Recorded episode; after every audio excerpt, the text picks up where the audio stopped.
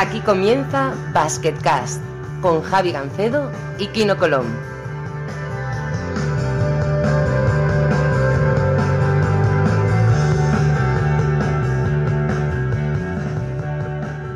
Hola a todos y bienvenidos a un nuevo episodio de Basketcast. Soy Javi Gancedo. Como siempre, conmigo está Kino Colón, campeón del mundo en 2019. Kino, muy buenas.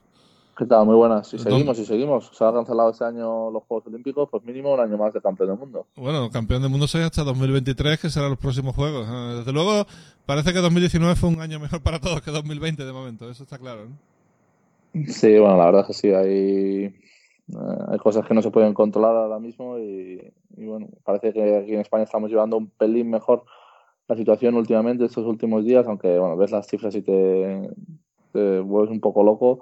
Pero bueno, a ver si podemos salir pronto de, esta y seguro que saldremos y todos adelante. Ojalá. Dos apuntes. Primero, este es nuestro Basketcast número 48. Eso quiere decir que quedan dos para el 50. Eh, se aceptan sugerencias, no solo tuyas, sino también de la audiencia, para ver que a quién podemos traer para el Basketcast 50, que es un número redondo y podemos hacer algún tipo de, de algo especial. Aunque hoy vamos a hacer algo especial, pero, pero bueno, ahí queda eso. ¿eh? Venga, dejamos que elijan ellos, hombre, que son los que, los que están ahí todos los días escuchando, que, Sí, que opinen. sí, pondremos un post. eh, luego, a ver, eh, lo que pasa es que si la gente nos pide, pues hay cosas que no se pueden hacer. O sea, ahora mismo los jugadores de la NBA no están hablando ninguno. Hay equipos que no nos dejan hablar con sus jugadores, con lo cual eh, dependerá un poco de las circunstancias. Pero eh, leeremos todas las ideas y, y, bueno, y, y, actuaremos en consecuencia. Segundo, eh, ha empezado la cuarta temporada de La Casa de Papel. Oye, y Darko Peric, nuestro amigo que estuvo aquí en Basketcast, está fantástico, tío. Haciendo. Es un crack, es un crack. Es un fenómeno. Aparte que le gusta el baloncesto. Resulta que ahora hablamos por WhatsApp todos los días. Y el tío está viendo todos los partidos estos de teledeporte que están dando, el de Drasen Petrovic de 62 puntos, los partidos del Mundial 86, los está viendo y no sabe el resultado, porque en, ese, en esos años no seguía el baloncesto. Y el tío está flipando, está viendo toda una cantidad de partidos históricos guapos, eh, con la emoción de verlos por primera vez, tío, sin saber el resultado. Así que hoy he hablado con él, le he dicho, oye, digo, ¿qué? ¿Qué tal? ¿Te van a matar o no? Dice, oye, si quieres te doy un spoiler. Digo, oye, si me haces spoiler, te hago yo spoiler de todos los putos partidos de la semana que viene. Vamos, no me, no, me jodas. ¿eh? Bueno, hoy tenemos un Basketcast muy especial porque por primera vez eh, vamos a cederle el control a alguien y ese alguien, por supuesto, es Piti Hurtado. Piti, muy buenas. Pues muy buenas, ¿cómo estáis, Kino? ¿Cómo estás, Javi? Muy bien, eh, ya, bueno, aquí en casa, tú sabes. Eh, no, hay, no, hay mucho que, no hay mucho que hacer, pero la verdad es que al final eh, yo lo llevo bien esto del confinamiento. Estoy con Belén, eh, trabajando desde casa, eh, estoy, estoy relativamente bien. eh, no me puedo, no hay mucha diferencia en mi vida en cuanto a lo único hombre, que no salgo, no, no, no hay prácticamente actividad, pero no me puedo quejar. Hombre, si estás todo el día viajando, no digas que no hay diferencia. Hombre, eso sí. Te, He hecho de, de un lado a otro y eso. Eh, He hecho de menos ir a Sevilla, pero es lo que más he hecho de menos. Pero a la vez eh, tengo más tiempo para estar con Belén, con lo cual más o menos una cosa compensa a la otra. ¿eh? Bueno, lo dicho, eh, el programa es tuyo, Piti. Eh, dale. Bueno, yo, yo lo primero agradecido por, uh, por la oportunidad. Y lo que, lo que, me apetecía es una cosa eh, picadita, ¿no? Tengo un montón de preguntas aquí preparadas, entonces como que no nos tengamos que justificar mucho, sino que yo hago la pregunta, eh, respondéis primero uno, luego otro. En algunas eh, diré quién tiene que responder primero y quién no. Tenéis una oportunidad en, en toda la lista de preguntas que tengo a, un, a, a una wildcard, es decir, yo esta no la respondo, ¿eh? pero, pero, solo una, ¿eh? Vale. Eh, no van a ser muy comprometidas, pero bueno, habrá alguna que yo que sé, que o no os apetezca eh, pensar, o, o, el que os sale, o la, la, respuesta que os sale, no os apetezca. Yo venía, yo venía tranquilo, pero ahora me estoy asustando un poco, ¿eh? Sí, no, no, no, no, no, no, no, no. No, no, va, va, va, todo, va, todo, bien, va todo bien.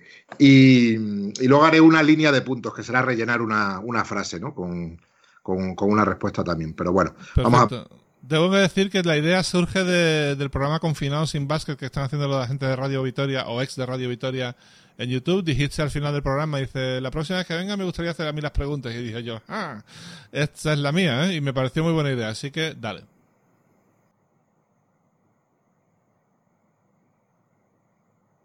Bueno, empiezo con la primera pregunta. Javi, tú primero. Último lugar donde quieres ir cuando termine este encierro, pero que tienes que ir. Último lugar al que tengo que ir cuando termine este encierro, pero al que tengo que ir. Eh, hostia, qué difícil, ¿eh? eh Pues la verdad, que tenga que ir, tampoco tengo que ir a muchos sitios y los sitios a los que voy son bastante agradables. O sea, la oficina de Euroliga tampoco es un sitio tan terrible como al revés, está, bastante bien. ¿eh? Voy a decir, pues que no sé. Eh, ¿Puede responder Kino y después lo pienso un poco? Es que... lo voy a responder yo primero porque os he pillado un poco en frío. Yo el último lugar donde quiero ir es hacer algo de papeleo, de seguros y demás, pero tengo que ir. Pues es el último sitio donde quiero ir justo cuando termine el encierro. Ahí te ha pillado, eh, Javi, ahí te ha pillado ya. Sí, ya la, verdad es que burocracia, burocracia hago poca, pero mira, tengo que... Pero se amontona. Tengo que, tengo que devolver un, un vuelo de Ryanair que no hay huevos de, devolverlo online y voy a tener que ir a una oficina de Ryanair a devolverlo. Bien tirado. Eh, creo que por ahí sí. Yo tengo que ir a vaciar un guardarropa que tengo ahí, bueno, un almacén que tengo y ahora con me he hecho, bueno, me he comprado un piso en, en Lleida, pues ya tengo para guardarlo y tengo que vaciar el almacén ese y llevarlo a toda mi casa. Y no te apetece porque prefieres hacer otras cosas cuando termine el encierro. ¿no? me apetece todo menos eso. Quizás más. Quizás mande a alguien que, me lo haga y me lo saldo. yo, yo, tengo que decir que tengo que ordenar un armario. Llevo 21 días aquí metido y todavía no lo he hecho. Es que no, es que me da un palo, tío. Es un armario ahí que tengo con camisetas y también camisetas de básquet.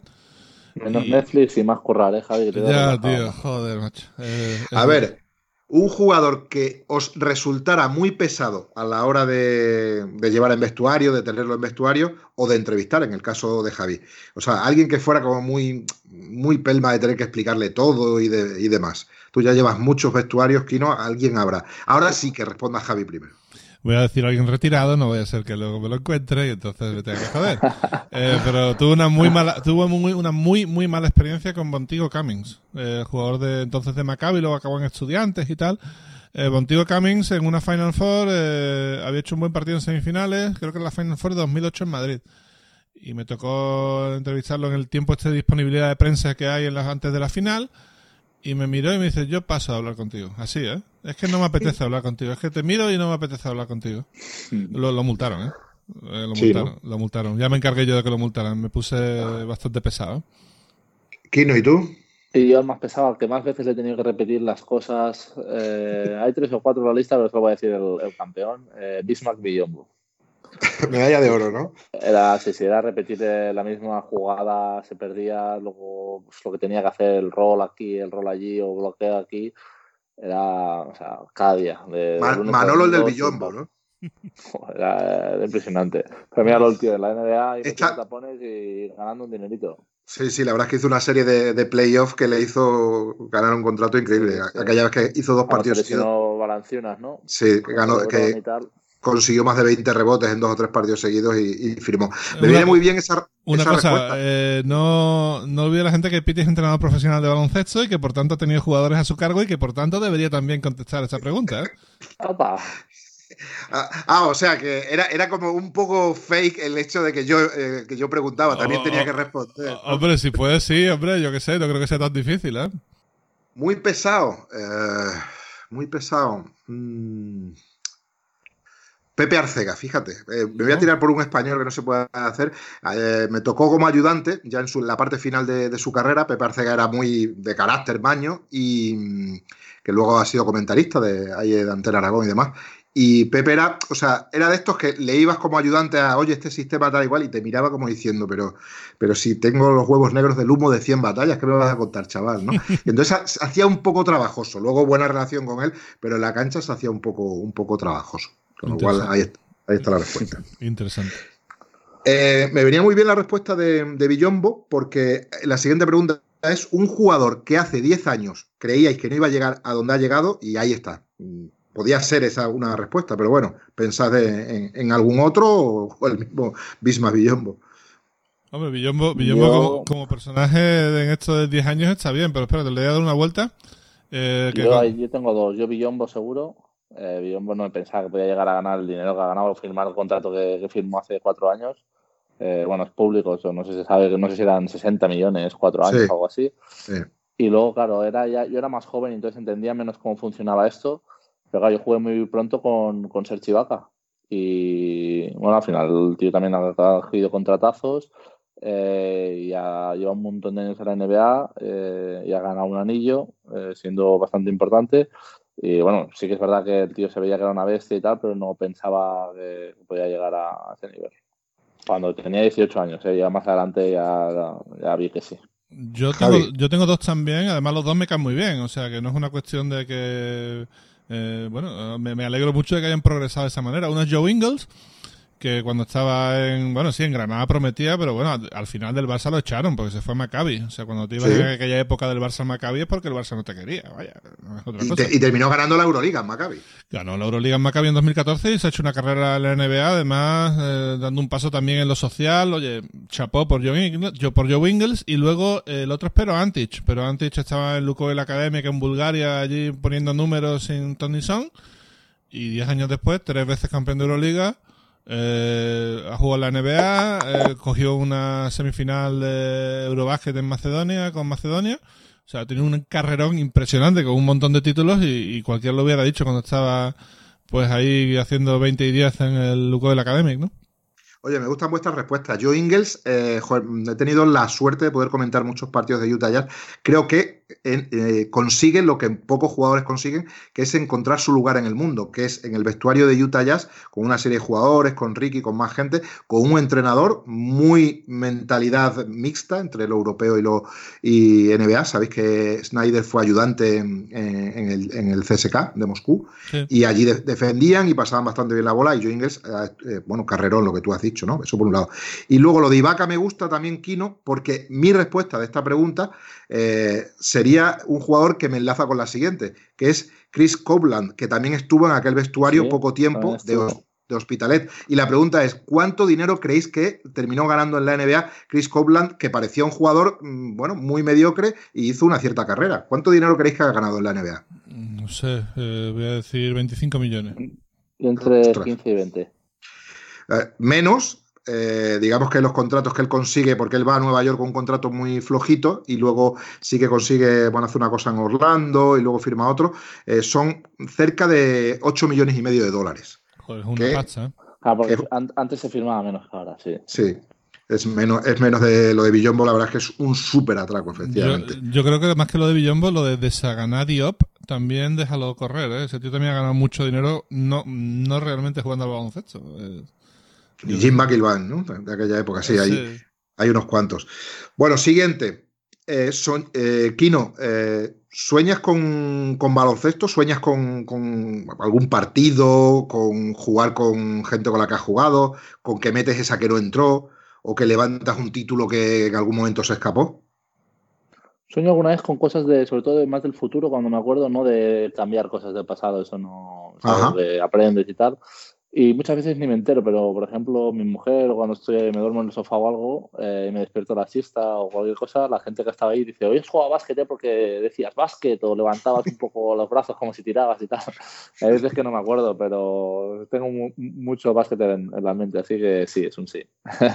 Javi, ¿tú, ¿tú sueñas con algún partido de, no sé, o, o algún jugador de cuando eras pequeño o algo así, ¿o no? Yo cuando jugaba amateur, eh, pues sí, soñaba mucho con los partidos. Debo decir que llevaba mucho tiempo sin soñar de hace, pero hace dos noches tuve un sueño muy raro y, que era que iba a un partido de 2014 por ahí y jugaban eh, Cajasol y Bilbao Basket.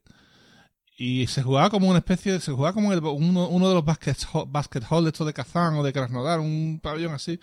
Y de repente me sentaba allí con, con un amigo y decía, bueno, Porzingis va a terminar jugando en Nueva York y luego se va a ir a Dallas y va a meter 25 puntos por partido de la NBA y todo el mundo, venga ya, tío, ¿qué dices, tío? Joder, tal.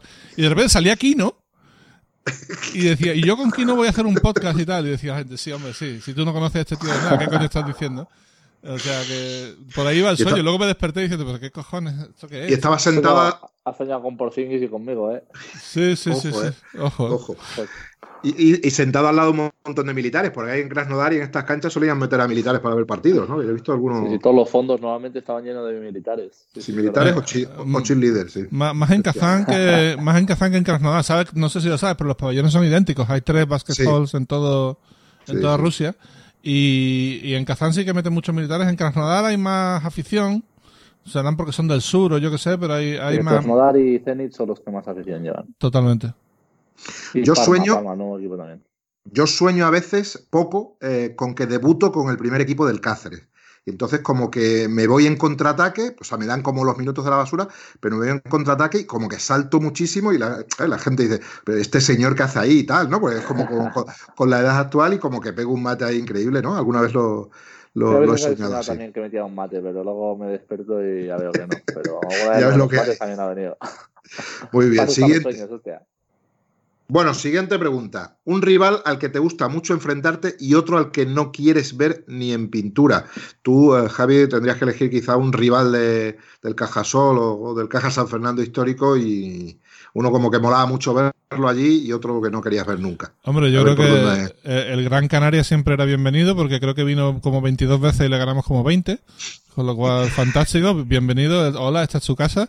Y luego el que menos, claramente, Unicaja. Vale. Porque... Ahora, mientras responde Kino, eh, es, es, más, le, especifica mal la pregunta, tiene que ser un jugador, no un, ah, un rival equipo. Súper fácil. Súper fácil, ya lo he dicho muchas veces en el podcast. Ray Smith. O sea, ni en pintura. Ray Smith era el, eh, el anticristo cajista. Era una cosa, tío. Una vez nos metió 23 canastas de dos puntos. Lo miré el otro día. 23. O sea, 50 puntos, 47, 44, 41 y el, el mayor armarista ese con los dos Smiths allí liando la parda, tío, cada vez que venían, no, ganábamos nunca. No se le podía parar, si te acercabas, te, te pegaba un paso rápido y te metía un mate, que te alejabas, te la enchufabas, no, no se podía parar, no, no había manera. Era, era, un gran artista, lo recuerdo bien. Yo, yo que soy de luchar contra la nostalgia, intento pensar en jugadores más de este siglo, ¿no? Pero ahí es donde nos va a llevar Kino, seguro.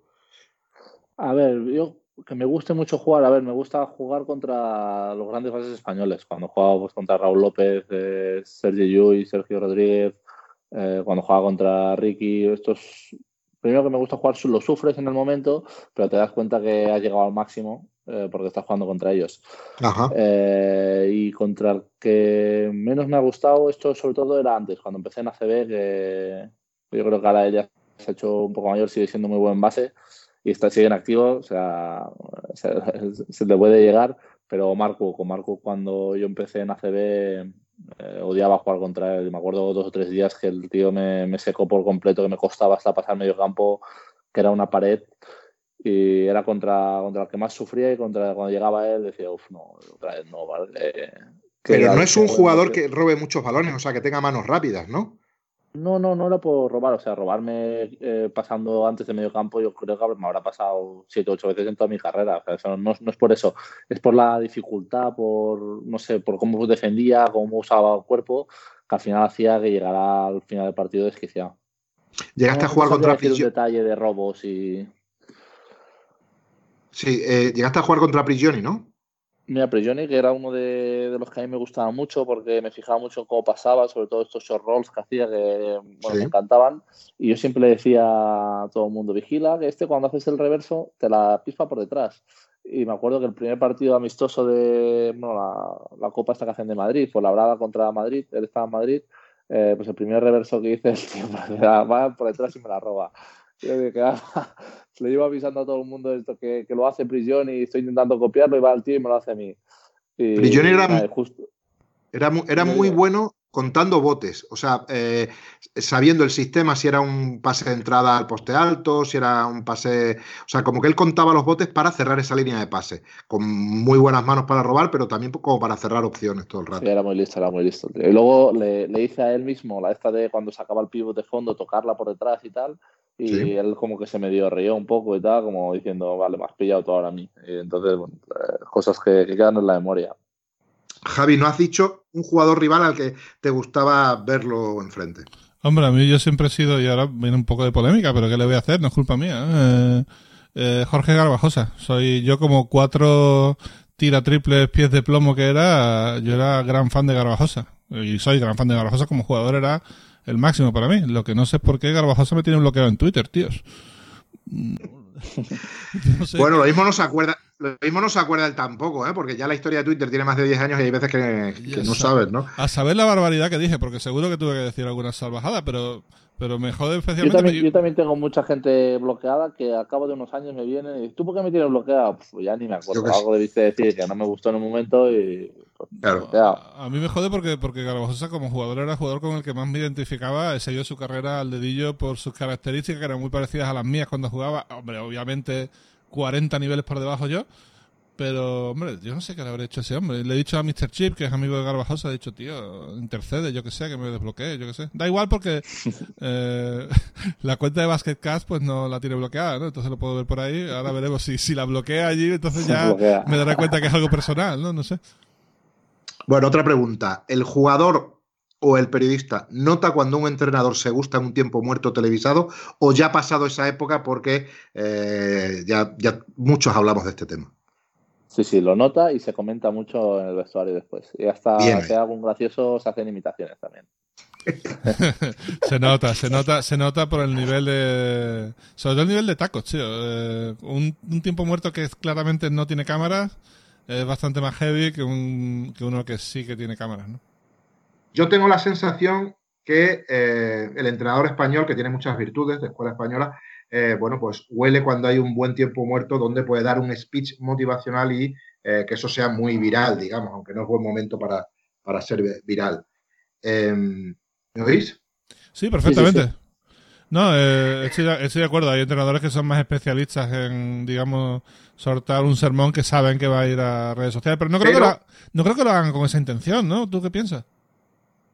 Yo creo que el 95% no lo hacen con esa intención, algunos sí, pero sí creo, y aquí creo que el jugador tiene mucho más olfato que el periodista para saber cuándo el entrenador decide pues, hacer una de estas como para darse un poquito de brillo. Esa es mi sensación. A ver, al final yo creo que tú, tienes escuchado al entrenador y sus charlas eh, todos los días, lo escuchas todos los días, hace la charla antes de entreno, después de entreno, antes de los partidos, todos los tiempos muertos pues cuando a la que cambia un poco el tono o algo, pues normalmente puedes saber por qué es. Eh, porque quiere dar algún toque de atención o porque está la cámara o por... A ver, yo me he encontrado, ¿eh? no digo ya hace tiempo, pero se comentó mucho con el entrenador que no voy a, decir, por supuesto. bueno, siguiente. Em, tenéis que quitar un colectivo de los, de los dos que os voy a decir. Para Javi, em, ¿entrenadores o árbitros? ¿A, quién te quitarías de ahí? Eh, pues voy a quitar los entrenadores porque si no, si los árbitros esto iba a ser una jungla, macho. Si no, ¿quién pita? Eh? Bien, ahí, Kino, ¿periodistas o árbitros? ¿A quién quitarías? Eh, periodistas, periodistas, ¿por qué no os enfadéis? porque, está, porque estás todavía activo, ¿no? imagínate que yo con todos los animales estos con los que juego, si no hubiera un árbitro ahí que me pitara faltas a favor para tirar mis tiros libres y eso, me, matan a los dos días. Estoy, no podría jugar a básquet tampoco. Eso se nota mucho en los entrenamientos que no son pitados, efectivamente. Eso, eso, que dicen, ah, os pitáis vosotros. Eso, yo ahí me, hago lesionado o algo y me voy a la banda. no tenía una cosa que decía, esto lo dijo Javi Vega una vez, eh, que tú hablabas de faltas de lunes eh, y faltas de miércoles. y ¿Esto, esto qué es? Eh? Hombre, pues claro, es que un equipo no se entrena igual el día antes del partido que el lunes, por ejemplo, que el lunes aún queda mucha semana, entonces ese día vas más duro. Entonces yo lo que le dije a un día a Javi Vega es que era un prepartido contra el Barça, que era casi sin vendar, estos que, te pones rápido y ya se acaba el entreno casi, porque no son, son un poco para coger un poco de ritmo y sensaciones. Y me acuerdo que me hizo una falta que me destrozó y casi no llego a jugar al partido de, al día siguiente contra el Barça, porque me hizo un bocadillo ahí y pues luego le dije, dijo, esto es una falta de, lunes, me salió así, ¿no? Y te dice, ¿qué es una falta de lunes? y se lo tuve que explicar un poco porque es un poco pivot, pero nada, yo creo que, bueno, eso también los entrenadores lo saben y se hace así, o sea, no se entrena con la misma intensidad el día antes del partido que cuatro o cinco días antes, obviamente. Así es. Personaje más divertido con el que has compartido vestuario, Kino. Personaje más divertido al que has entrevistado, Javi. Divertido. Javi Vega, sin duda, Javi Vega. Javi Vega está muy arriba, ¿eh? No lo, no lo había hablado nunca con él. Imposible cambiarlo, o sea, con una diferencia abismal. Eh, internacional podría decir, hombre, yo con Hermal Cucho, bueno, yo creo que Dusko Sabanovic está muy arriba. Hermal Cucho y Dusko Sabanovic, que además son amigos y cuando se juntan tienen un cachondeo bastante grande porque, eh, perdón, la hija de, de Dusko eh, le gustaba un poquito el hijo de Hermal Cucho. Y entonces, ¿Pero qué edad tienen? Eh, yo qué sé, son todos de 2008, 2009 por ahí. O sea, cuando eran pequeños, lo típico que iban a la escuela juntos de, al, jardín de infancia y decían, ah, me gusta el, el Luca Cucho y tal. Y tenía un cachondeo de, bueno, ¿qué? Aquí está mi futura nuera, tal. Con el cachondeo, no, ni se te ocurra, tío, un, un albanés en mi casa, ni de coña. Bueno, eh, son muy divertidos los dos cuando se juntan y por separado también. Así que voy a decir Dusko Sabanovich y Hermal Cucho. Esta sola, solo para Kino, no vale responder Javi Vega. Compañero de habitación más cansino. Más cansino. Eh, uno de mis mejores amigos, eh, Anton Ponkrasov. Era muy cansino. Y era el típico que yo quería dormir y el tío empezaba a hablar, a hablar, a hablar. Incluso cuando dormía, me despertaba para decirme que estaba roncando o que estaba hablando. Le digo, estoy roncando porque estoy cansado, déjame dormir, que mañana tenemos partido. Y el tío era era muy cansado. Pasa que nos llevábamos tan bien que, lo llevamos bien, pero. En teoría luchabais por los minutos, ¿no? Misma posición. bueno, ya era el último año que él ya lo desplazaban un poco al 3 y tal, pero no, no iba con mala intención. Bueno, ¿dónde va a estar Kino Colón dentro de 10 años? Muy, muy complicado. No tengo ni la más absoluta idea. Sé que seguro retirado. Eh, bueno, no os estoy preguntando qué, qué, vais a estar haciendo, sino dónde. ¿eh? ¿Dónde? Eh, es que depende un poco. Yo creo que si, si aguantara aquí unos años en, Valencia, eh, pues probablemente en Valencia. Si, si no, si mi contrato se alargara un poquito más, yo te diría que Valencia. O sea, eso quiere decir que tu familia está a gusto estos meses que lleváis ahí, ¿no? Sí, aquí esto es un paraíso. Esto de Valencia es una ciudad top. Valencia, a mí no me importaría vivir en Valencia, vamos. Yo no es que tú vienes, Kiro, de, vivir donde has vivido, entre otras poblaciones, fue en Labrada. ¿eh? Rusia y demás. A ver, bueno, de verdad también, por ejemplo, Lérida, Lleida, que es donde, donde vive toda mi familia, menos mis padres eh, y mi hermano, eh, que son todos los posibles destinos y me parece una de las peores ciudades o más feas de, de toda España. Y eso cuando lo escuche mi madre, que lo nos escucha siempre, me, me, te da luego la bronca. Pero es verdad que no es el sitio ideal para mí para vivir. Lo comparo, por ejemplo, con Valencia o Madrid, que es otra de las ciudades también que me han gustado mucho cuando he vivido y, bueno, no tiene, no tiene por dónde empezar. ¿Puntuación para Zaragoza? Zaragoza es de las altas. Zaragoza estuve muy a gusto, muy bien. Pero mejor Valencia. Yo estuve bien en Zaragoza, pero es el típico sitio para un par de años, tres años, como mucho, para mí. ¿eh? Ahí estuve un par y la verdad que estuve muy a gusto, muy muy bien. Y me gustó, aparte cerca también de la familia. Eh, pasa que Valencia pues tiene la playa, le da un toquecito más. Pero bueno, estuve muy a gusto en, Valencia. Os falta Sevilla. Ah, en Zaragoza. Tenéis que vivir en Sevilla. Entonces ya se os quitará la ganas de ir a ningún otro sitio. ningún otro sitio. Ayer, por cierto, Javi, ya que estamos un poco hablando de todo, claro, este confinamiento da para todo, entonces le estaba poniendo chistes de chiquito a mis hijos. Tienen, Manuel y Miguel tienen 11 y 9 años y bueno, se iban riendo y tal, y de repente saltó de YouTube al logo de la colina, al Risitas y al cuñado. fliparon, fliparon. Eh, entonces luego me contó Lalo Alzueta, que estuve con él ayer, eh, que yo no sabía que Jesús Quintero tenía un bar en Triana y que todos esos personajes aparecían por su bar, ahí en Sevilla. Sí, sí, también tenía un teatro, eh, que programaba el propio teatro y tal, o sea... Es una pena que se haya retirado porque el tío hacía programas interesantes, yo que sé, eran entrevistas ahí muy muy personales. Estaban, y luego, sobre todo, los, tíos que encontraba. Eh, había también un tío que era un, sabio de tarifa, que el tío empezaba a decir tonterías, tío, era divertidísimo. Bueno. Eh, aparte familia, no vale familia, evidentemente, pareja, padres o tal. ¿Con quién, o sea, más tirando hacia el mundo del baloncesto, con quién hubiera, os hubiera gustado pasar el confinamiento y dónde? Eh, pues no sé. Yo el otro día respondí a un amigo, Enrique Ballester, que escribe de fútbol y baloncesto, que me hubiera gustado pasar el confinamiento con Michael Jordan en su casa, que supongo que habrá eh, eh, distintas alas, tendrá también cancha, y entonces, bueno, podría estar con Michael Jordan flipando X horas al día y otros ratos, pues en, otro sitio, digamos, de la casa. Vale, voy a decir Dirnovitsky y Bora Bora, por poner. Bien ahí. Yo voy a decir uno que es el, grupo que seguimos hablando siempre, que es el que mantenemos eh, mucha amistad, que son eh, Adrián Lasso, John Cortaderría, Javi Vega y, Álvaro Muñoz. Eh, con estos cuatro en cualquier lado nos reiríamos muchísimo y se nos pasaría muy rápido el confinamiento. Pasa que necesitaríamos al menos una tele y, cinco mandos de la Play. Y pues para tirar un poco de Valencia con Joan Sastre y también en cualquier lado. Nos, lo pasamos muy bien eh, con, nada, entonces con John Satze con parece recitas en cualquier lado. Muy majo Álvaro Muñoz. John Satze parece muy serio, pero luego es muy divertido, tío. Muy, muy divertido. Ah, un crack, un crack. Sabe de un montón de cosas, es un crack. Bueno, eso no mucho, pero es muy gracioso, sí.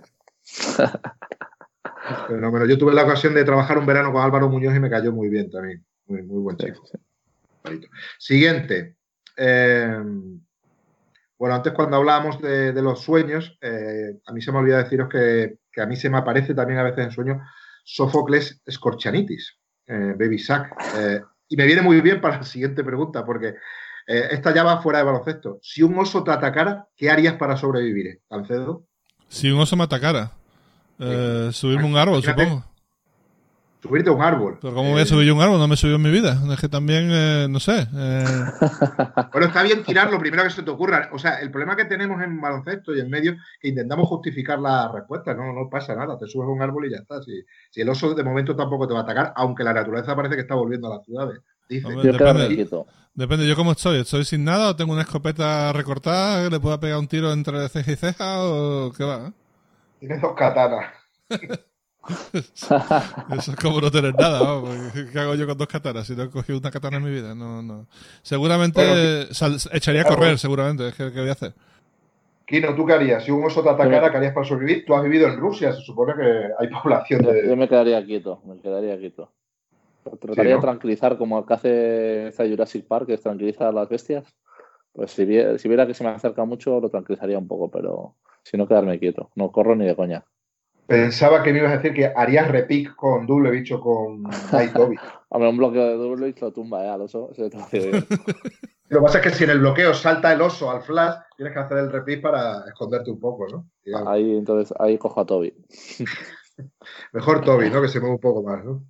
Bien. Bueno, los dos, la verdad es que hemos tenido muy buena conexión con los dos. El otro día, pues, colgaron un vídeo de, de la Euroliga y tal, y salía con los dos, así que muy buenos pibos para cualquier base, está claro. Eh, ¿Qué es lo que te pone más nervioso en un partido Oye, pero ¿qué es mejor con el oso, por si acaso me lo encuentro? Con el oso, no tengo ni idea. O sea, una cosa que. Me quieto como un pringado y el tío me come y dice, mira, este tonto ni se mueve. Y el otro corre. Bueno, estoy seguro, salva. estoy seguro que hay algún oyente que nos va a dar una buena solución, que cuál es la, la respuesta más. Eh, más inteligente o cuál es la, la, acción que debemos hacer, pues yo no tengo ni idea. ¿no? Yo ni idea, tío. Además espero no verme en esa situación nunca, la verdad. Todo se ha dicho. Bueno, pues mira, ahora que has dicho Álvaro Muñoz, que bueno, es uno de mis mejores amigos y hablo mucho con él, el último verano eh, estuvo en Canadá y él hace viajes que yo no haría nunca, en plan coger una mochila, irse por la montaña y tal. Y Ajá. le dieron eh, le dieron como un spray, pero era como medio desodorante, un pote normal nuestro, así pequeñito para que os hagáis una idea y era por si te encontrabas algún oso por el camino. Que dije yo, a ver, solo que me, deja, que me digan que puede ser que me encuentre algún oso, yo ya no voy. Pero bueno, él, él fue con su mujer. Eh, y nada, me enseñó el de esto, le digo, esto coge el, el, oso, coge el sprite este y se lo pone de, de desodorante, esto no le hace nada a un oso grande. Y dice que se, se, cruzó por el mismo camino a dos o tres, pues un día antes o dos días antes, y él creo que llegó a ver uno o dos de lejos. Qué bueno. Yo, eh, a ese respecto tengo una anécdota, no he visto ningún oso, pero he comido oso, lo, cual vais a flipar. Eh, el tiempo que estuve en Japón entrenando, eh, eh, Sapporo es de la isla del norte, Hokkaido, que es muy diferente a lo que es la, la isla grande, la de, la de Tokio, digamos. Tiene unos parques naturales impresionantes, hay mucha nieve, hay muchos bosques y tal, y hay bastantes osos. Los japoneses, que bueno, pues tienen la dicotomía esa de como muy respetuosos con todo, con la naturaleza, pero luego sabéis que, bueno, que con las ballenas y con todo esto son esquilman mucha población de algunos, de algunos animales protegidos. Y en el aeropuerto, ya yo creo que uno de los últimos viajes que hice con el equipo, ya casi viniéndome para España, encontré en un sitio que había latas de conserva con carne de oso y me compré una y me la comía aquí en España que, claro, lo típico de cuando comes estas cosas que se dice sabe a pollo, no me sabía a pollo, me sabía más como a, como, como decirlo, como a carne mechada, que también está feo decirlo ahora, eso, pero así fue. Ah, no, a ti, para ti. para mí todo, ¿no? Siguiente, eh, ¿qué es lo que te pone, qué acción te pone más nervioso en un partido de baloncesto, Javi? Algo que pase en un partido que, que, te pone nervioso, que no te gusta ver. Ah, sí, hay una cosa que sí, que es cuando se para el partido para mirar si un tiro es de tres o de dos. Esto me pone muy nervioso. Además siempre termino allí, la gente ya en, en, digamos, en donde trabajamos todos juntos, es aquello de, hombre, Javi, ya está bien, ¿no? yo que no, tío, que esto no... Para mi, en, mi teoría tendría que haber un árbitro de vídeo que mire esas cosas y diga si es de 3 o de 2 en el siguiente parón del juego. No hay que parar el juego eh, un minuto y medio para mirar si alguien ha pisado, joder. Pero bueno, eh, también eso tiene un presupuesto, etcétera, y en fin, no sé si se podrá hacer, pero a mí me parece que es más fácil hacerlo así, ¿no? Yo diré, como espectador, eh, coincido con, con Maceo, lista replay a veces se hace un poco, un poco lento, un poco largo, y como jugador cuando me barren una, una canasta, esta que ha tocado el aro y que va a entrar para adentro, eso me jode mucho. Eso yo creo que es la, la cosa que, que, más me fastidia, porque si al final tú fallas un tiro te metes un tapón, tal, bueno, es culpa tuya. Eh, o has tirado tú mal, pero si va adentro y te la barren, me parece, me parece injusto para los que no llegamos. Sí, de hecho es de las acciones que digamos que deberían haberse, bueno, pues como, como pasa con el goaltending ahí en, en, NBA, se deberían haber revisado en... Correcto, estoy totalmente de acuerdo. En Europa, ¿por qué? Porque yo recuerdo, por ejemplo, el Barça de, de campeón con Xavi Pascual era, eh, bueno, por lo menos no sé, dos canastas seguro cada partido o seis puntos entre Fran Vázquez en, su prime, digamos, y Bonnie Endon eran capaces de, barrerlo. Hoy en día también se hace, tienes que tener un cierto talento para ese timing de salto y, buenas manos y tal, pero al final, claro, la, canasta sigue en el mismo sitio, siguen mejorando, seguís mejorando físicamente y hay pibos que como que es muy sencillo eh, sacar eso, ¿no? Y es bastante injusto por lo que dices, porque no tiene un mérito ya, digamos, ni físico prácticamente. Y ojo con Víctor Sada. ¿eh? Víctor Sada era un especialista absoluto. te iba a decir. Sada, me sacó dos en un mismo partido. Con ese Barça que, estás comentando tú, me sacó dos en un mismo partido. Bueno, siguiente. Eh, yo, yo voy un poco alternando Vázquez, no Vázquez. ¿Cómo es un. Fíjate, viene también porque antes hablabas de, los lunes, ¿no? ¿Cómo es un lunes perfecto para ti, Javi? Pues claro, si yo te digo un día, no sé, un viernes, un sábado, pues seguramente hay. Pero ¿cómo, se, cómo sería un lunes perfecto eh, que pudierais diseñar en vuestra, en, vuestro calendario fuera de confinamiento, obviamente. a ver, lunes perfecto. Eh, sería un lunes de vacaciones, que, ya no distingue si es lunes, sábado, viernes, que puedes hacer lo que te dé la gana cuando te dé la gana y si es un país remoto, mejor. ¿eh? Eh, para mí un lunes perfecto es después de un fin de semana que hayamos jugado el viernes y el domingo ya hayamos ganado los dos partidos, un lunes libre con las sensaciones de haber ganado. Eso, eso es gloria un día libre ahí después de haber ganado, te sientes como, como Michael Jordan después de haber ganado la final con el, con el, con The Chat. Yo, yo, este año con Dazón trabajo más entre semana, como le pasa a Javi, porque hago mucha Eurocup y Euroliga y los lunes también me hago alguna sección de las mías, de vídeo o lo que sea, pero normalmente estoy más con Kino. Tengo eh, históricamente o en mi vida laboral ha sido más que has jugado bien o has ganado y el lunes lo tienes libre y Mm, bueno, te vas a comer a un sitio que el lunes esté abierto, que normalmente, eh, bueno, depende de la zona. estás tú solo. Sí, o estás solo, pero sí puedes estar con la familia. Eh, digamos que rascarme la barriga ampliamente porque ese lunes es libre, mm, porque has jugado el día anterior o algo así, y poder salir a comer, a cenar o lo, que sea. y todo el mundo poniendo ahí en Instagram y todo eso, otro lunes tal, y tú es el mejor día de la semana, ¿eh? bien, bien ahí. Si la comida o la bebida no hiciera daño, en grandes cantidades, ¿de qué os hartaríais? Tenéis que elegir una cosa u otra, eh, pero decidme qué, tipo de, de, comida o tipo de bebida. Dale, Yo, eh, bebida Coca-Cola cero, seguro. Y comida. Sería una buena hamburguesa, como por ejemplo, ¿sabéis el, el restaurante este famoso de, Turquía que hace con la sal ahí como un gesto un poco raro que la tira sí, como arriba? Nusret. Nusret se llama, sí, Nusret. No lo Pues la hamburguesa de este sitio con patatas fritas es. Para cualquiera que vaya a Estambul, a Turquía, o se la encuentre el mismo restaurante este que tiene ahora en Dubai o Estados Unidos, tal. Esa hamburguesa con patatas fritas y una buena Coca-Cola cero con hielito, eso se me hiciera daño todos los días. Yo me apunto, ¿eh? Me apunto al 100%. Nunca he estado en Nusret. Eh, una vez estuve a punto de ir con Bogdan Bogdanovic pero luego me llevó a otro sitio. No, vamos, este es que tiene mucha fama, vamos a ir a otro y al final me quedé con las ganas de ir porque el resto de gente pues de es para ir, es, es, bastante curioso y, y, bueno, te hacen eso con la sal y luego te hacen algún espectáculo también cuando te traen el postre y bueno, cuando fuimos con la selección a, a Turquía eh, les llevé a todos a Nusret y acabaron todos encantados y yo el año pasado viví allí después de cada partido bueno, cada partido, de la mitad de los partidos íbamos allí porque nos iba de camino a casa y muy buen restaurante, la verdad es que calidad-precio ¿Llegaste a ver al hombre o no?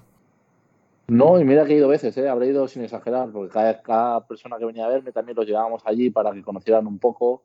Eh, y no lo vi nunca. Habría estado como 25 veces o 20 eh, y no lo he visto nunca. Y luego me dio rabia porque los de Gran Canaria fueron solo un día. Me dijeron, ¿dónde podemos ir? Les llevé al restaurante y justo ese día lo vieron todos ahí haciéndose fotos con el tío.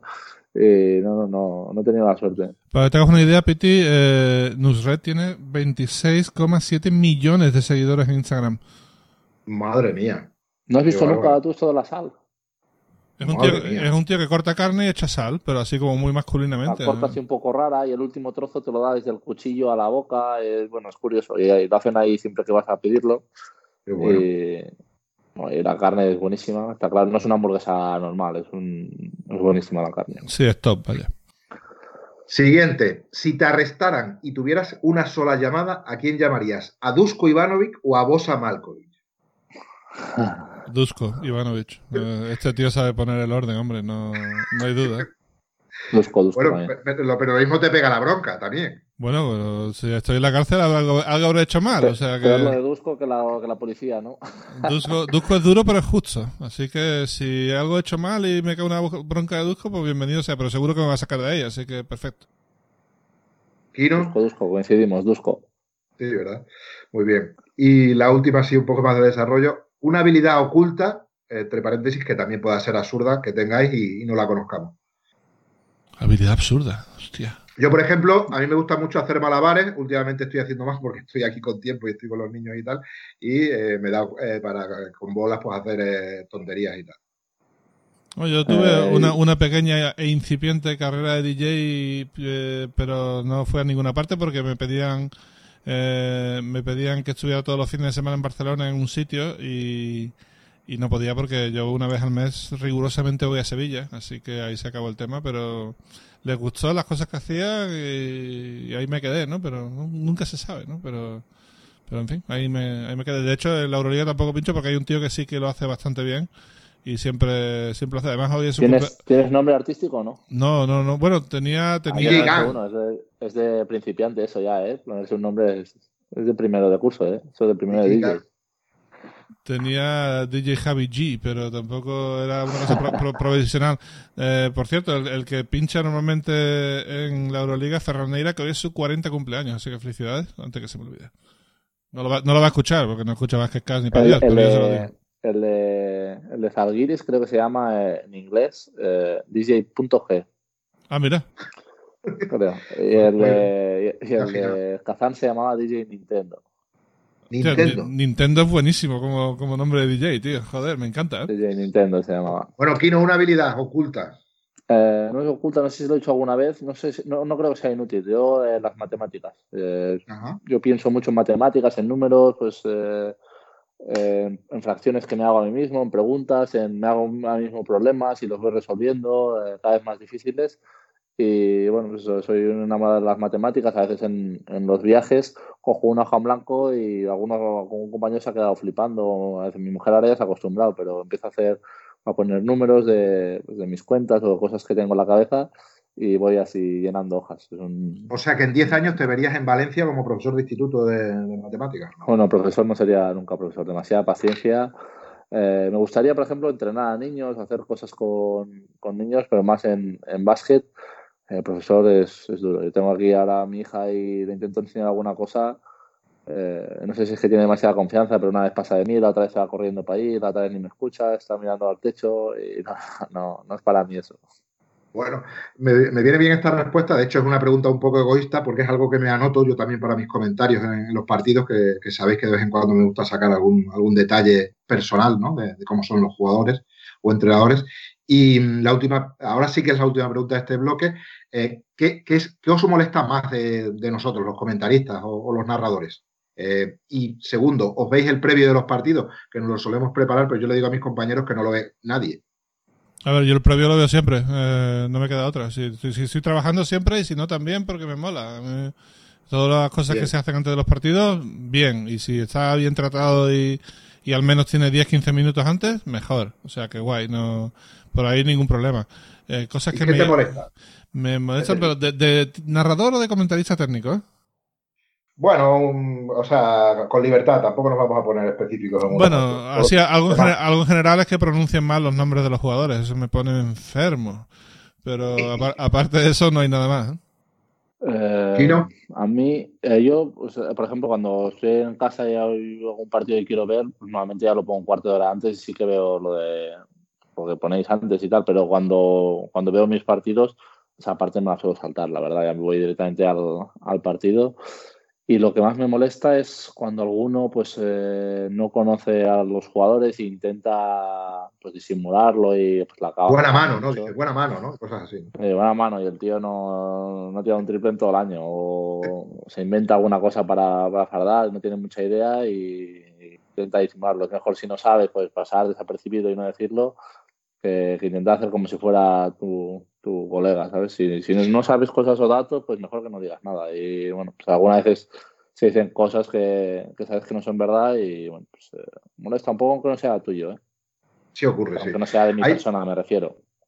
Sí, sí, sí, ocurre y claro, yo ya que llevo un tiempo en esto sí que he visto a algún compañero aparecer o con un folio ahí doblado o sin folio directamente, ¿no? Entonces hay gente que tiene muy buena memoria, yo por ejemplo no tengo tan buena memoria y necesito llevar mis cuadernos bien anotados y hay gente que con muy buena memoria incluso puede ir con poco, digamos que con, poco apoyo y hacerlo bien, pero hay otros que ves que tienen una memoria normal y no llevan nada encima, entonces te quedas como diciendo, bueno, pero bueno, eso pasa. Vale, línea de puntos, llamo a este bloque, ya estamos encarando la, recta final. Si, mm, si no hubieras sido periodista, ¿Estarías trabajando ahora mismo, Javi, cómo? Estaría, estaría trabajando de ingeniero, que es para eso lo que estudié, y estaría probablemente ganando más dinero, pero el dinero no es todo en la vida, amigos. Eh, hay que disfrutar de la vida y yo lo que hago me, llena muchísimo, así que eh, seguramente estaría de ingeniero y, no tan feliz como ahora. Kino, si no hubieras sido jugador de baloncesto, estarías trabajando ahora mismo como... Eh, intentaría haber sido jugador de tenis. Bien, no ha habido nadie, eh, Javier Gancedo, no ha habido nadie como. No ha habido nadie como Oscar Smith. Bien. Kino Colón, no ha habido nadie como. Como Steve Nash. Qué bueno esa. Eh, Javier Gancedo, me hubiera gustado meter la canasta que metió. Yo, eh, Piti Hurtado dice que me hubiera gustado meter la canasta que metió Sasa Georgievi. A mí me va por el, por el estilo. La canasta que metió Yorgos Printesis contra Cheska en 2012 sabes que esa canasta viene de una asistencia, evidentemente, de, Billy, de, de Spanulis, ¿Mm? después de romper a quién? A Alexei Alexei No, es que vi el partido el otro día. He tenido que escribir. Algo, lo cual no tenía mucho mérito. Esa ventaja, que no me entenderá, no tenía tanto mérito, porque Sved era el que defendía el balón y la ayuda tenía que venir de Teodosi, con lo cual imagínate, ¿no? Encontró bastante espacio para doblársela finalmente a Printesis. Sí, pero aquí eh, la clave fue los tiros libres fallados de Siskauskas, que era un tirador de 70 y muchos por ciento, y, me, falló los dos el pobre. Kino Colón, me hubiera gustado meter la canasta que metió Kino Colón, ¿no? Eh, yo creo que Alberto Herreros, retirarse con, eso, justo en ese momento. Qué bueno eso. Eh, probablemente iba a decir, y siendo un poco más casero, voy a tirar un poco más para casa, eh, Fernando Sanemeterio.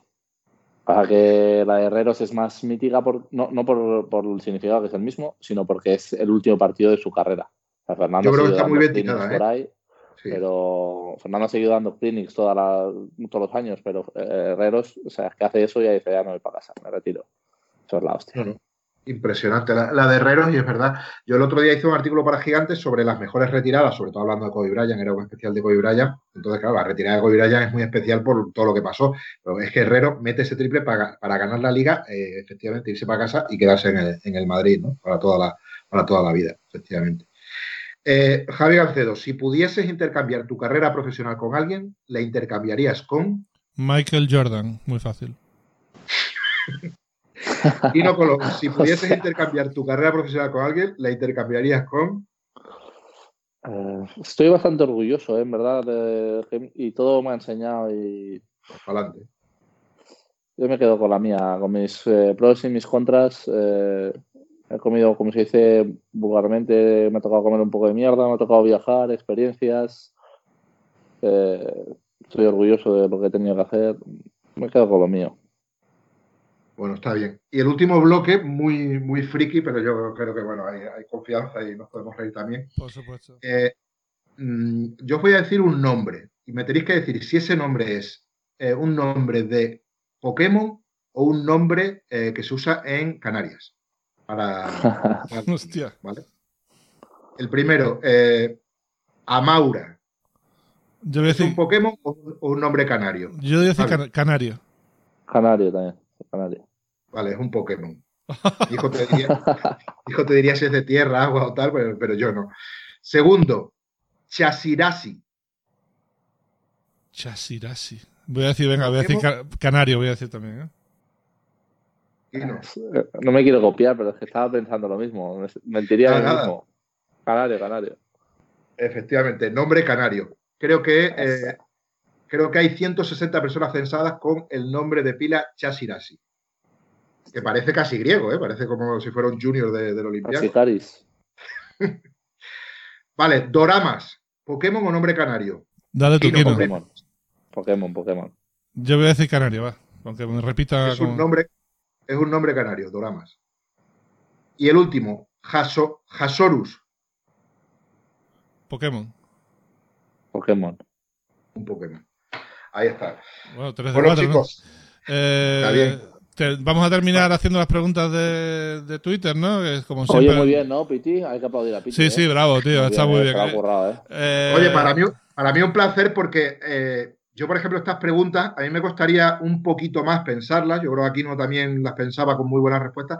Pero Javi, tienes muy buena habilidad para preguntas incluso casi muy, muy raras o muy absurdas, eh, salir muy pronto del, digamos, del apuro, ¿no? Y mola mucho. Eh, he disfrutado mucho haciendo las preguntas. Además, no hemos usado la wildcard, ¿eh? Hemos sido valientes, ¿eh? No hemos dicho de pasar. Es verdad, verdad. Hemos echado huevos, ¿eh? Ah. hay que decirlo. Eh, bueno, pero, bueno, vamos a terminar las, con las preguntas de, de Twitter, que somos siempre nuestras gigantes, y tenemos seis preguntas hoy, o sea que tenemos bastante. Se nota que el, invitado es famoso, claro. Es que en los últimos dos programas, dijo, la cosa estuvo bastante cortita. Estuvo seca, ¿no? Bueno. Sí, bueno, la primera, Nacho Díaz para Piti, dadas las circunstancias actuales, ¿qué perspectiva tiene para poder celebrar el magnífico campus que en verano hacen Sharaiz? Bueno, Nacho es que es amigo, Nacho es el padre de los Alderetes, de Diego Alderete y de Héctor Alderete, y es una familia de baloncesto magnífica. Y bueno, es una gran preocupación que tenemos porque no, hemos querido decir nada, todo el mundo está diciendo, bueno, vamos a ver y tal igual, pero claro, son tiempos de, de, no, si no tienes que dar ningún anuncio porque no eres nadie, digamos, pues no hemos dicho nada, ¿no? Es verdad que está esperando mucha gente, pero sabéis lo mismo que estamos, pues eso, eh, lucubrando sobre qué va a pasar con, las competiciones, juntar a un número de 150 o 200 niños en, una residencia en verano, ahí en el norte de la provincia de Cáceres, pues eh, también tiene mucho que ver con lo que las autoridades digan, ¿no? Eh, a mí me encantaría no renunciar a, hacer esto, ¿no? Porque encima tenemos niños ya de, de, 17 años, que sería su último año, que llevan unos 7, 8 años viniendo, pero no lo sé. O sea, no, no, tengo, no tengo ningún dato como para decir algo serio, digamos. ¿Sharaiz con X es un nombre de un pueblo de Cáceres? Joder. Es Jaraíz de la Vera, es el nombre de Jaraíz, en, digamos, en musulmán, cuando la ocupación eh, musulmana de, España. Entonces es Sharaíz, pues hay gente que le pone el acento en Sharaíz. Sharaíz. Interesante. Bueno, eh, Juancar Paraquino Colón dice, estuve en el OACA viendo el Panathinaikos Valencia de la primera vuelta. Cuando ruge el OACA apoyando por la curva de radicales, acojona y luego dice, ¿y en el descanso fuma todo el mundo? ¿Lo notáis? Eh, sobre la segunda eh, pregunta, se nota sobre todo cuando vuelves del vestuario y entras a la pista, se ve mucho el humo y sobre todo muy bajo en algunos pabellones, de, pasa por toda Europa.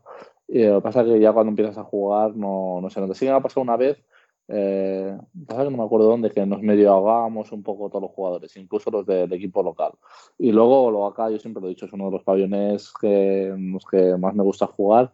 El ambiente ahí es espectacular. Y encima, eh, el primer año que fui con el Kazán, eh, perdimos en últimos segundos y, me ganábamos de 5 o 6, quedando un minuto o dos. Imaginaos el ambiente, aparte era un partido que ellos estaban jugando playoff y tal. Y este año, pues eh, también estuvimos bastante ahí en el partido. Entonces es uno de los, campos más bonitos de, Europa. Totalmente de acuerdo. ¿eh? eh, Carmen Alcaide, para Pito Hurtado, ¿a qué equipo actual le gustaría entrenar? ¿A qué equipo actual me gustaría entrenar? Eh, me gustaría entrenar a los Clippers, por decir algo, ¿no? Eh, me gusta mucho ver jugar cuando comenta partidos, analizar a la defensa de Kawhi Leonard y de, Paul George. Y bueno, juntarlos en un equipo encima con dos River, que le tengo también bastante respeto como entrenador. Es verdad que aquí hablamos mucho de Euroliga y de, baloncesto FIBA, pero no sé, eh, ya, ya, que esto es un potencial de que puedes decir lo que quieras, pues me gustaría cobrar lo que cobra dos Rivers y entrenar a dos jugadores como estos, que creo que son entrenables dentro de lo que es el partido. Una dinámica de entrenamiento, evidentemente, es mucho más compleja. Totalmente. Fernando García tiene dos preguntas, así que las voy a hacer separadas porque no tienen nada que ver una con otra. Eh, le conocí una charla sobre scouting en Zaragoza y me quedé prendado. ¿Con qué editores de vídeo trabajas actualmente? Prendado o prendido, ¿no? El, bueno, trabajo mucho en casa con Sony Vegas, que es con el que empecé. Aprendí en el Plus a trabajar con el Avid Newscutter, que se utiliza mucho en televisiones. Eh, el Libero también lo he utilizado, pero no me dejaban porque había un técnico que era el que me hacía las flechas, que es el mejor programa de, digamos, de, gráficos. Y este año estoy haciendo mucho en, en, Dazón, con Adobe, con el Premiere, bastantes cosas, pero no he avanzado tanto como hago con Sony Vegas, que es el que tengo, digamos, como, se, como dicen eh, actualmente los modernos, más implementado. Y la otra que recuerdo, sus anécdotas, tienes de trabajar con Alfred Julve y de su amistad, entre comillas, con la prensa. bueno, es... Eh, él, digamos que es el que tira de mí, o sea, el que me dice, te vas a venir de segundo, vas a hacer esto, lo otro. Y yo le estoy muy agradecido al, magisterio que tuvo, ¿no? Él es un entrenador que tiene mucho baloncesto en la cabeza. Es verdad que él tiene un, bueno, pues carácter, tiene una personalidad muy, muy definida. Y, por ejemplo, ha sido de estas personas que yo creo que hubiera sido muy rico que el baloncesto español eh, hubiera, mm, le hubiera dado más oportunidades en, Liga CB. Lo que pasa es que, bueno, lo mismo que eh, los jugadores creo que eh, mm, se, mide mucho por el rendimiento que das en la pista, los entrenadores de, alto nivel tienen que saber llevar la parte del rendimiento de que si tus equipos ganan o tienen buenos porcentajes de victoria, con trasladar también una muy buena imagen a el mundo de los representantes y al eh, mundo de, eh, los general managers o directores deportivos y a la prensa. Y en este caso, quizá Alfred Julve en su carrera ha sido demasiado sincero. O sea, ha tenido poco filtro en determinados momentos como para no callarse cosas. Normalmente el entrenador aprende muy pronto que tiene que decir eh, muchas palabras diciendo pocas cosas cuando habla con la prensa. Y en este caso era un poco diferente. Igor Fernández, o Igor Fernández, no lo tengo muy claro. Tiene una pregunta para mí. Dice, ¿tienen la Euroliga en cuenta cómo retransmiten en la cobertura que tiene en su país las cadenas televisivas? ¿O es solo tema de dinero para tener los derechos? Se tiene muy en cuenta. Eh, hay un departamento de televisión, un departamento de comunicación que están en contacto directo y Piti lo puede corroborar con, con, con las teles con derechos para, eh, desde gráficos hasta el tratamiento del producto, la calidad del producto, de cómo se les puede asesorar de cualquier forma eh, para intentar que las retransmisiones sean lo más cuidadas y lo mejor posible. No sé si Piti podrá añadir algo, porque es, un es una pregunta más para ti que para mí, la verdad. Bueno, yo creo que hay algo que no se sabe cuando está fuera, que es la señal internacional. O sea, hay unos parámetros eh, que Euroliga eh, con IMG, que es la empresa, digamos, que, define esta parte, lo tienen muy, muy establecido. Entonces, para que las retransmisiones no sean, digamos, irregulares y que te encuentres con una retransmisión de una forma en Grecia, digamos, y otra diferente en España. Entonces, pues toda la parte de la línea gráfica, toda la parte de cómo tiene que ser la previa de la señal internacional, tú luego, como Dazón o como Movistar Plus o la televisión de turno, puedes personalizar y de repente llevar a cinco personas para comentar el partido, a un host, a un tal. Pero hay una parte básica, que es la señal internacional, y yo creo que la Euroliga cada año lo, cuida más o está más pendiente de estas cosas. Eh, bueno, pues cómo gestionas pues que los tiempos muertos hayan enfado o no hayan enfado, porque también es importante la imagen de la, de la liga, ¿no? No, yo creo que se cuida muchísimo y luego cada televisión, evidentemente, yo creo que la pregunta va un poco más, eh, eh, bascula un poco más hacia, bueno, que como que les gustaría que siempre fueran abiertos, ¿no? Pasa que hay unos intereses económicos, también unos intereses de eh, cuánto tú como, como, cadena, como right holder, vas a, vas a volcarte en el producto y hay determinadas cadenas abiertas que, no, tienen, no tienen la capacidad como para tener mm, todos los partidos que puedan dar pues alguna plataforma como es Dazón o una plataforma como es Movistar Plus. Entonces, yo creo que la Euroliga lo mira muchísimo. O sea, em, cuando ha hecho un cambio como el que hizo el año pasado, yo creo que ha mirado muchísimos parámetros para tomar una decisión, claro que sí. Estoy 100% de acuerdo. Y la última, muy sencilla, pero a la vez muy interesante, también de Carmen Alcaide, es para Piti Hurtado.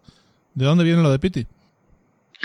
Ah, pues mira, eh, lo iba a decir, lo que pasa es que como ha, salido también el podcast, Eh, evidentemente en el 50 vais a tener un nombre grande porque eh, me consta que estáis trabajando para tener un nombre grande, pero cuando termine la temporada, cuando termine el año 2020, estoy seguro que volveré por aquí a este podcast y yo creo que ahí es el momento para decirlo. Perfecto, pues mantenemos el mantenemos ahí la tensión, está bien. ¿eh? ¿eh? Piti, muchas gracias por lo que has hecho, por currarte las preguntas. Yo me lo he pasado por lo menos estupendamente y, nada, mucha suerte. Por supuesto, te podemos seguir en Dazón y quizá algún día vuelvas a entrenar a un, un equipo potente y ahí podemos ver tu potencia como entrenador, que es muy alto y estoy deseando verlo, la verdad. A ver si algún día pasa. Muchas gracias, Javi, por tus palabras. Eh, gracias a ti, Kino, también. Ha sido un rato muy majo. Este año me toca comentarte los partidos y la verdad es que los, que me ha tocado de Valencia han sido puro disfrute el rato que estás en cancha y cuando no estás en cancha, pues los compañeros también están haciendo una muy buena temporada. Muchas gracias, ha sido un programa muy chulo. La verdad es que me ha gustado mucho, me ha pasado muy rápido y, nada, mucha suerte y a ver si nos vemos pronto. Un abrazo para todos. nos, quedamos, pendientes para el tema de Basket 50. Antes tendremos que hacer el 49, obviamente, pero, pero nada, hablamos seguro la semana que viene, ¿vale? Venga, un abrazo, Javi, que vaya bien. Y gracias a todos por estar aquí. Nos vemos, como he dicho, la semana que viene aquí en Basketcast. Y quedaros en casa, leches. Eso, quedaros en casa, no salgáis, que hay mucho frío ahí fuera. Hasta aquí Basketcast con Javi Gancedo y Kino Colombo.